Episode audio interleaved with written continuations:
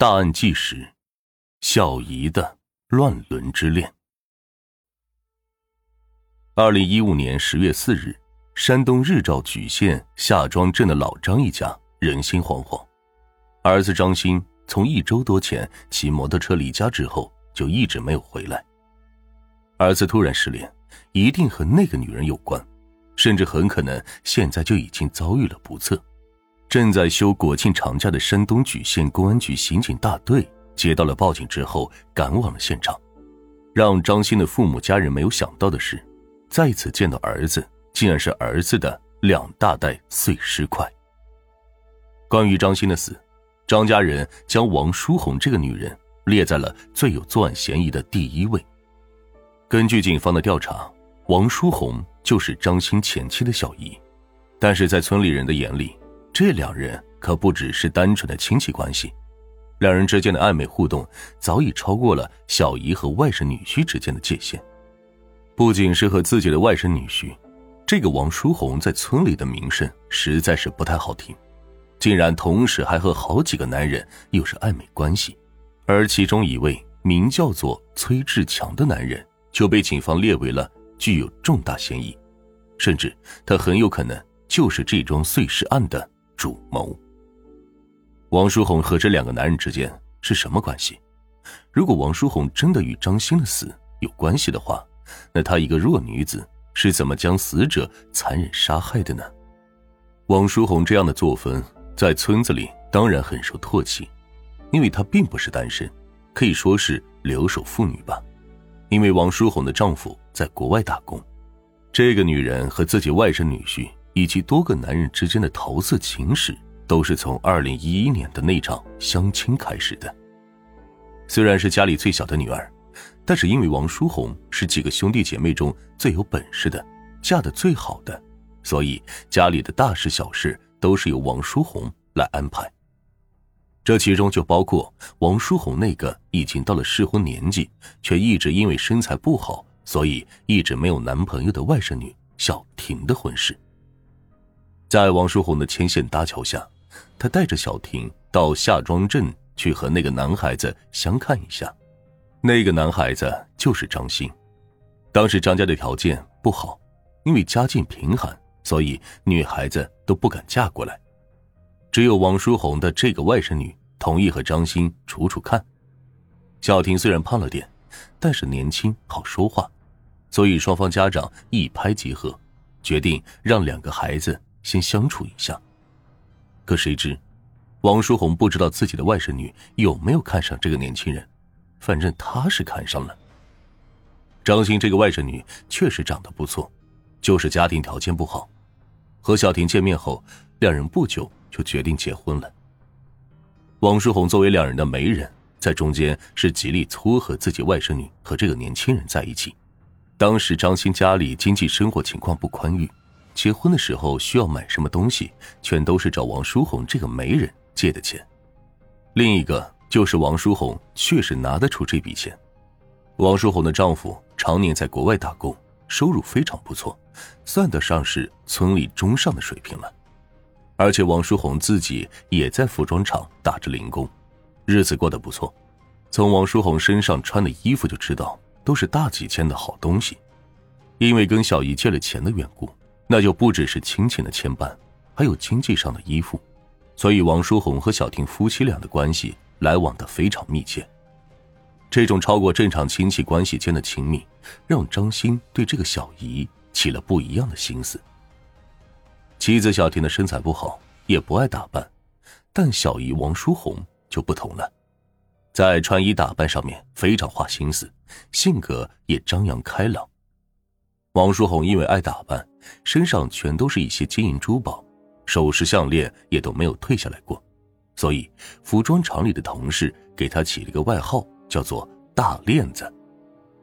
不仅是穿衣打扮上张扬，或许是因为丈夫不在家，所以王淑红在村子里似乎总是和不同的男人都能嬉笑打骂，和村里所有农村妇女截然相反的性格，截然相反的穿衣打扮，使得王淑红在村里特别的与众不同。也格外的引人注目。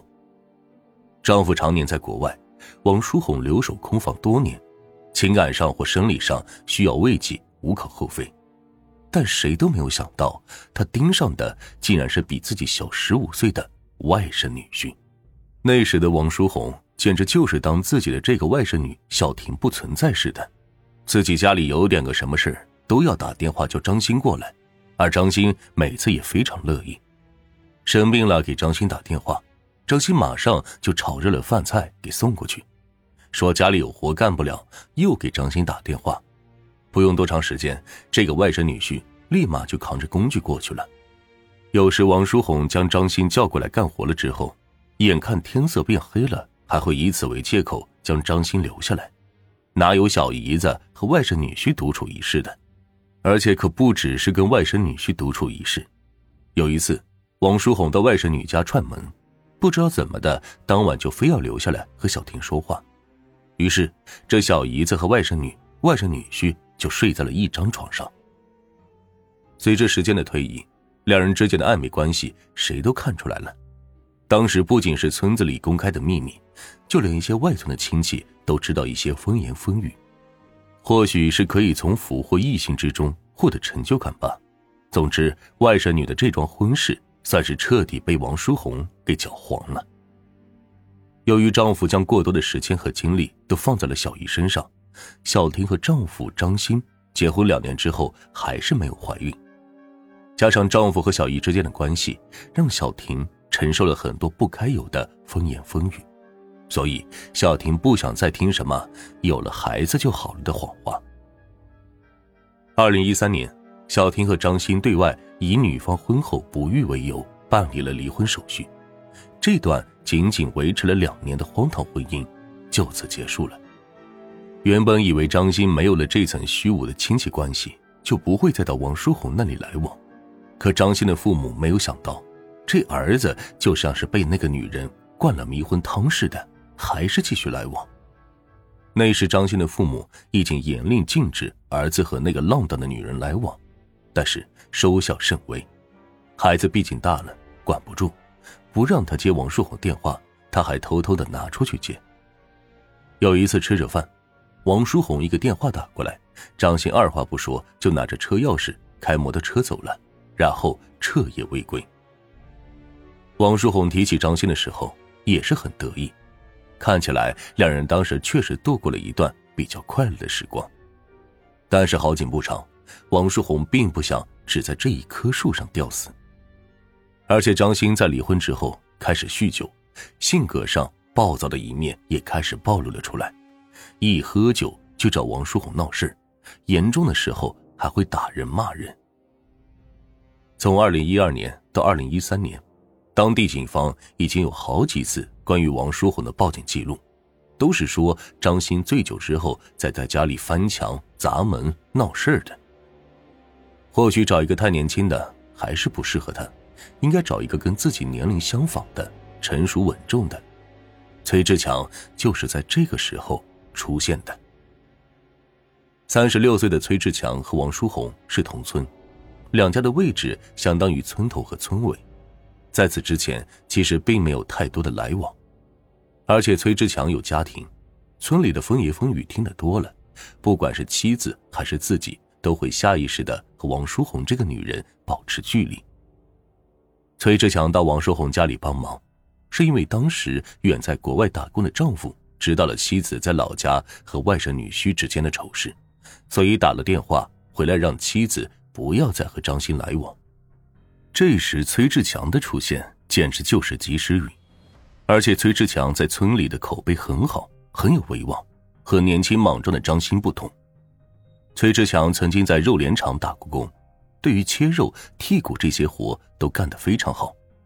村里杀猪、杀羊什么的，叫一声崔志强。都会过来帮忙。不知道那时的崔志强会不会想到，自己在肉联厂学来的本事竟然被拿去碎尸了。崔志强当时还找了好几个村民和他一起，在王书红家收麦子。干完活之后，王书红提出让崔志强留一个手机号码，说不定以后还得联系。或许是没有想太多吧，又或许是想试探一下自己对婚姻的底线。崔志强留下了自己的手机号码，之后，王书红家里有什么事果然都会找他。一个说要找机会答谢，一个说要找机会请吃饭，一来一回的，两人来往是越来越多。崔志强连自己老婆都没有送过金戒指，却像是着了迷似的给王书红送了一枚。两人的关系越来越亲密，崔志强也没有想到，村中疯传的流言中，竟然有一天自己会成为主角。因为王书红和之前那个男人纠缠不清，再加上自己也有家庭的原因，崔志强也尝试过向王书红提出过分手，但是每次这个女人都会表现出。对自己已经非常情根深重的样子，要么就是喝老鼠药自杀，要么就是往树上撞。几次之后，他就不敢再提分手了。王书红每次都在自己提分手后寻死觅活，这不仅是让他心疼，更是满足了他的虚荣心。自己的魅力大到两人才短短认识了一个多月，这个女人就愿意为自己去死了。崔志强没有想到，这不过也是王书红征服异性的手段之一罢了，甚至最后还成为了王书红手中的杀人的刽子手。其实崔志强之前都没有见过张鑫，从周围人的议论中可以得知，两人的关系不正常。但是每次问到王书红，他都只是说这人只是欠了他的钱。事实也确实如此。张鑫从结婚到后来购买摩托车、置办家具等等，都是跟王书红借的钱，前前后后起码欠了他两万三千多。崔志强也曾提过，不希望王书红和这个男人走得太近，这两万块钱他来还给他算了。但王书红还是不同意，时不时的就要和电话那头的男人调一下情。悲剧终于在二零一五年九月二十四日那天发生了。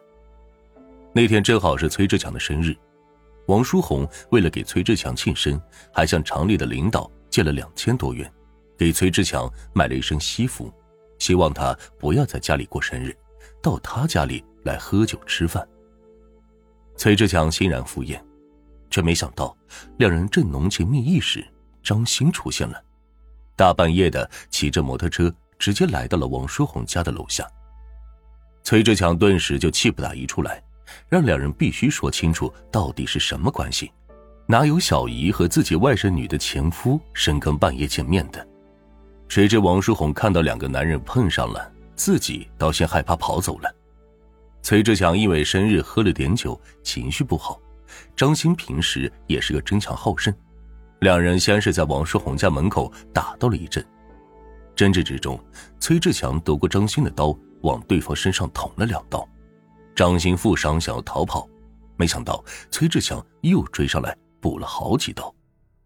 为了毁尸灭迹，杀红了眼的崔志强直接残忍的肢解了尸体，还给王书红打了电话，叫他送袋子过来装尸块。